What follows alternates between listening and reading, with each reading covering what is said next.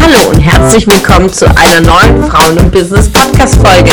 Mein Name ist Ramona Perfetti und heute haben wir wieder einen spannenden Gast für dich. Lass dich inspirieren und ich wünsche dir tolle Erkenntnisse.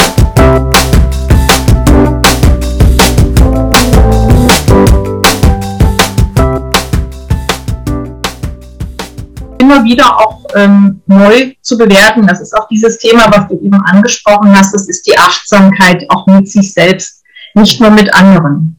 Ja. So, ne? Aber das Beurteilen, ähm, da wollte ich vorhin etwas zu sagen, und zwar dieses Beurteilen beziehungsweise in einer Schachtel stecken hat auch etwas mit unserer neurologischen Arbeit zu tun.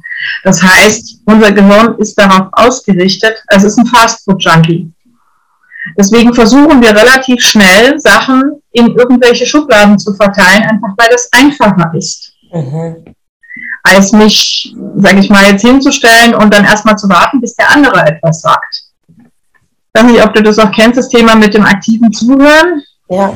Ja, und das ist nochmal in einer verschärften Form, in, einem, in einer gewaltfreien Kommunikation. Das ist zum Beispiel absolut verboten in solchen, also ich habe zum Beispiel eine Übung dabei, da ist es wirklich verboten, guten Rat anzubieten, Hilfe anzubieten, etc. Das heißt, wenn ich jemand, wenn jemand erzählt, darf ich maximal zusammenfassen, was ich gehört habe, aber ich darf kein Urteil darüber fällen. Ja. So, und das ist ganz schwierig, weil wir dazu neigen, jemanden natürlich sehr schnell als Coach zu begleiten oder zu unterstützen. Mhm. Und das wertfrei zu machen und zu sagen, nee, ich höre jetzt wirklich bis zum Schluss zu und ich habe das in Führungskreisen mehrfach gemacht, in unterschiedlichsten Branchen. Und ähm, Führungskräfte haben danach immer wirklich, also ganz häufig Aha-Erlebnisse gehabt, weil derjenige, mit dem sie die Übung machten, nachher was ganz anderes erzählt hat, als sie vermutet haben. Ja. Das heißt, der Hintergrund war ein anderer und den hätten sie nie erfahren, weil wir beeinflussen durch dieses Nachfragen, Hilfe anbieten oder sowas, beeinflussen wir sehr massiv ähm, die Art und Weise, was derjenige erzählt. Ja. So, und das ist vielen nicht bewusst. Und wie gesagt, es ist für mich etwas gewesen, sage ich mal, genau diese Art und Weise, auch die Geduld dazu haben. Mhm. Das war ein ganz wichtiger Punkt, Geduld zu haben, in dem Coaching Mitarbeiter bzw. Klienten zu begleiten und für mich selbst eben nichts zu sagen, sondern maximal über die, wie auch von dir schon erwähnt, Fragestellungen nachzufragen, ob man es richtig verstanden hat. Mhm. Ja. ja.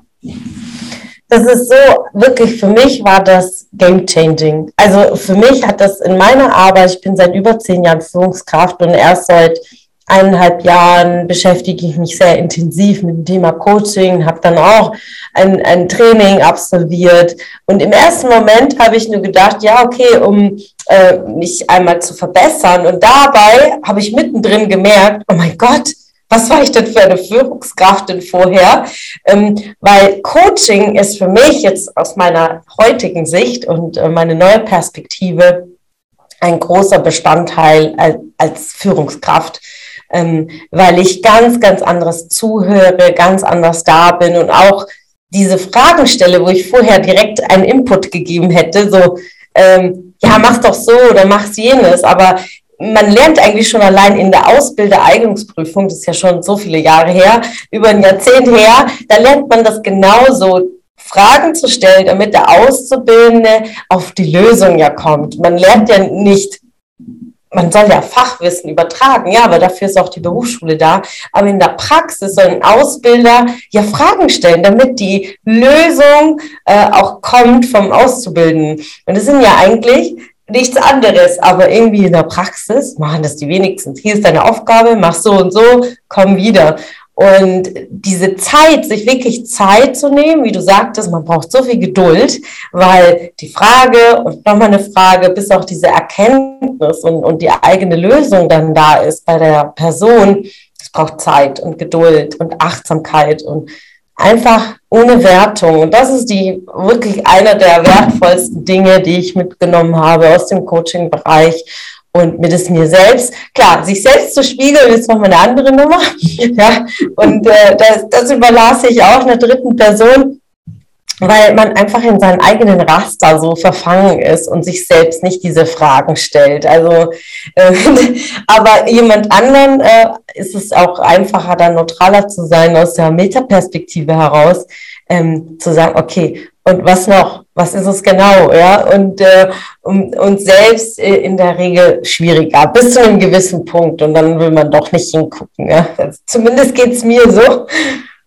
Naja, ich meine, wir, wir sind nicht unbedingt immer, ich meine, gut, im NLP musst du das machen in der Ausbildung. Ich meine, das gehört einfach dazu, das gehört zu jeder psychologischen Ausbildung dazu, dass du im Grunde genommen Supervision betreibst und ähm, Supervision hat sehr viel mit ähm, ja, deiner eigenen Einschätzung zu tun. Ja, ich meine, ich, ich bin aber auch dafür, dass das ähm, in, in diesen Ausbildungsbereichen gemacht wird, weil ich habe also auch eine ganze Menge Leute erlebt, ähm, die haben diese Ausbildung gemacht, aber sie haben sie gemacht, um sie zu haben, nicht um um sie zu leben.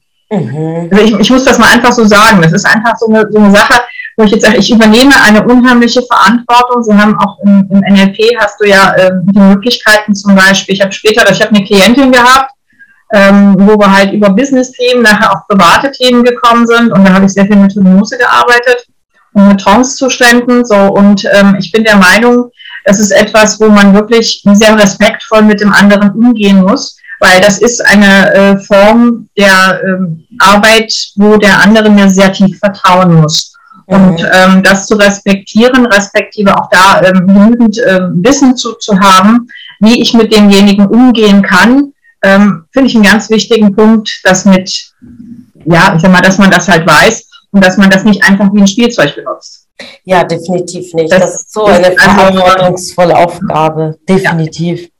Das ist wirklich auch es nimmt ja auch nicht jeder fürs Positive, das muss man jetzt auch mal dazu sagen. Es gibt auch Führungskräfte, die, sage ich mal, in den NLP, sag ich mal, Kursen sich weiterbilden und eigentlich auf der Suche sind, wie sie jemanden beeinflussen können. Also das fand ich völlig faszinierend und das hat mich auch teilweise wirklich ein bisschen entsetzt, wo ich jetzt sagte, mein Gott, ähm, ich hatte denn die, die, positive Absicht, wie gesagt, ähm, Menschen zu führen, zu begleiten, Seminare zu geben und ähm, einfach das Miteinander zu erleichtern und damit auch Arbeit effektiver zu machen.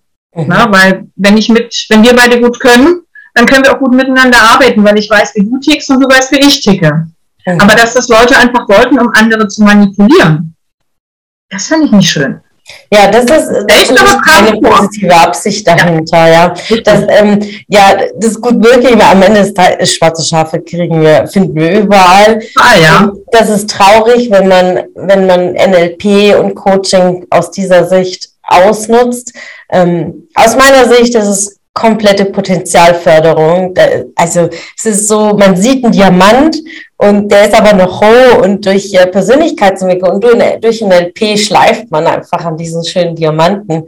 Und ähm, auch da braucht es Zeit und äh, Geduld und äh, ist einfach eine Begleitung, ob es ein Lebensabschnitt ist, ob es eine Zeit ist, ob es äh, äh, längere Zeit ist, kürzere Zeit, aber dass man Menschen äh, zumindest eine Zeit lang, solange der Coaching-Auftrag da ist und die Offenheit da ist, ähm, diese Hand reicht. Ja.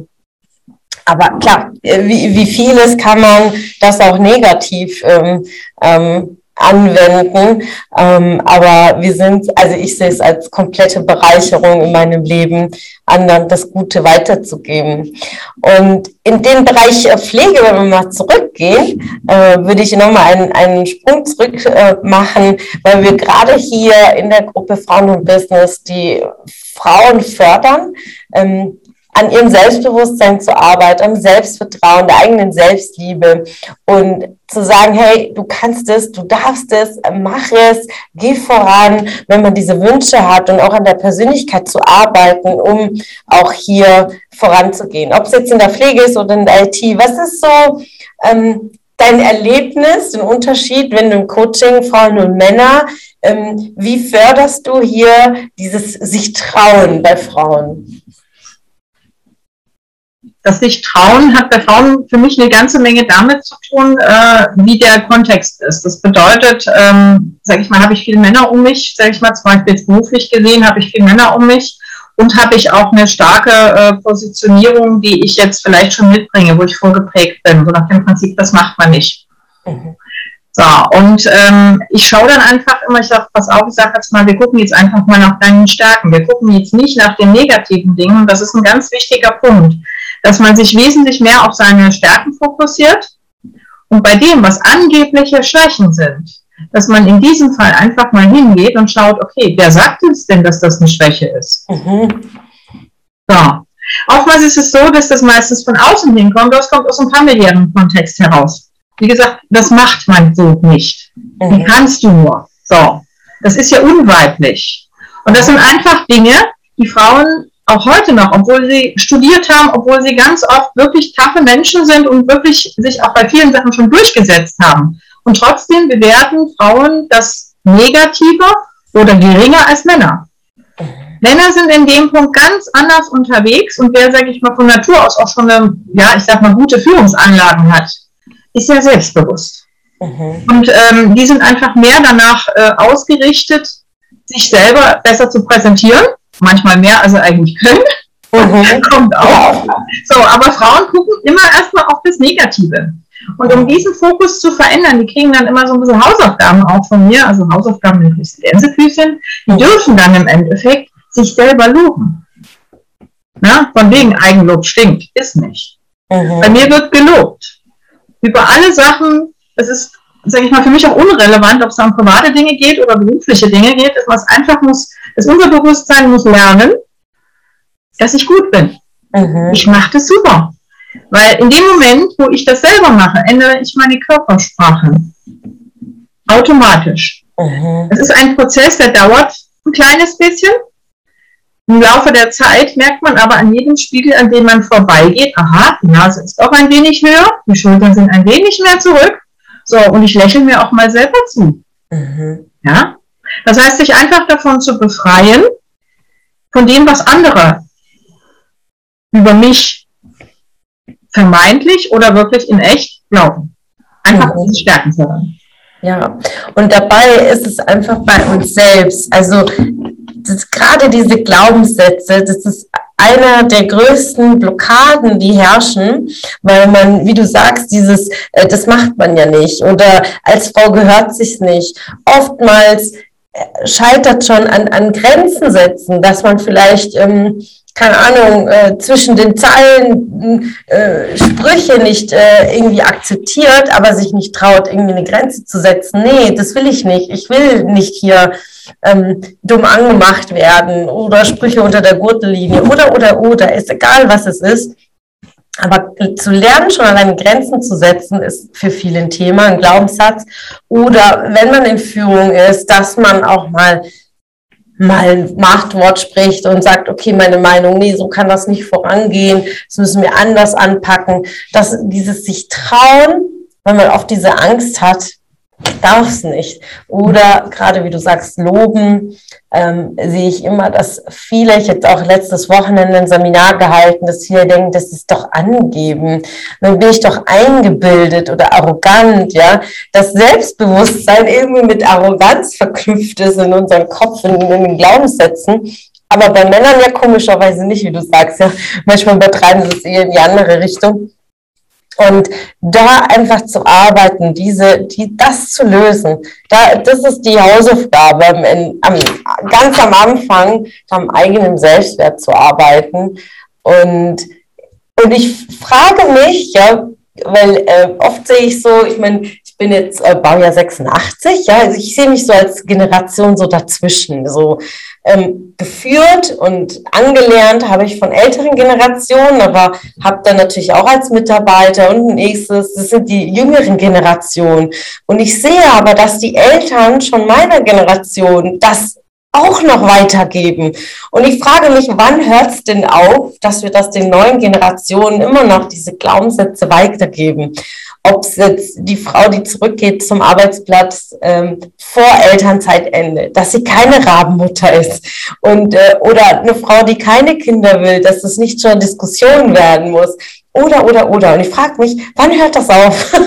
wann haben wir diesen Keil in diesen neuen Generationen? Ganz ehrlich, das ist auch ein Problem. Ich sag mal so, ich bin, du hast gesagt, du bist halt kulturell auch ein bisschen anders, so sag ich mal, spannend aufgewachsen ähm, und hast halt da, da beides vermischt ganz toll.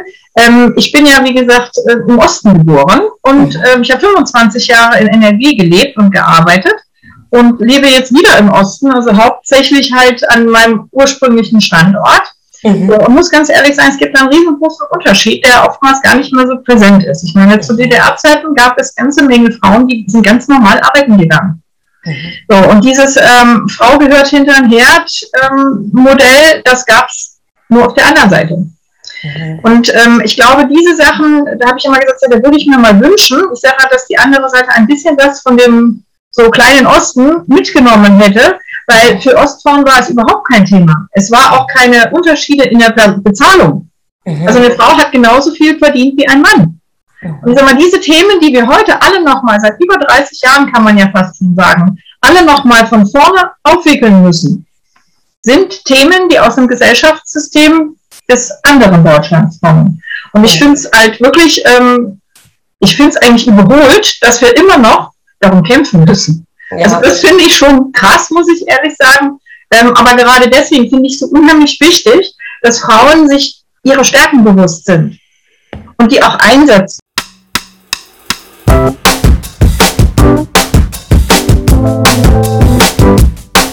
Es hat mich gefreut, dass du heute wieder dabei warst. Was war deine Erkenntnis aus dieser Folge? Wenn du noch mehr Power-Impulse, Power-Tipps und Power-Content möchtest, dann folge mir gerne auf Instagram und Facebook. Und außerdem in der Frauen und Business Warum nicht Facebook-Gruppe kannst du all deine Fragen loswerden und dich mit starken und inspirierenden Frauen vernetzen. Alle Links findest du in den Show Notes. Ich wünsche dir einen erfolgreichen Tag und freue mich, wenn du morgen wieder dabei bist. Alles Liebe, deine Ramona.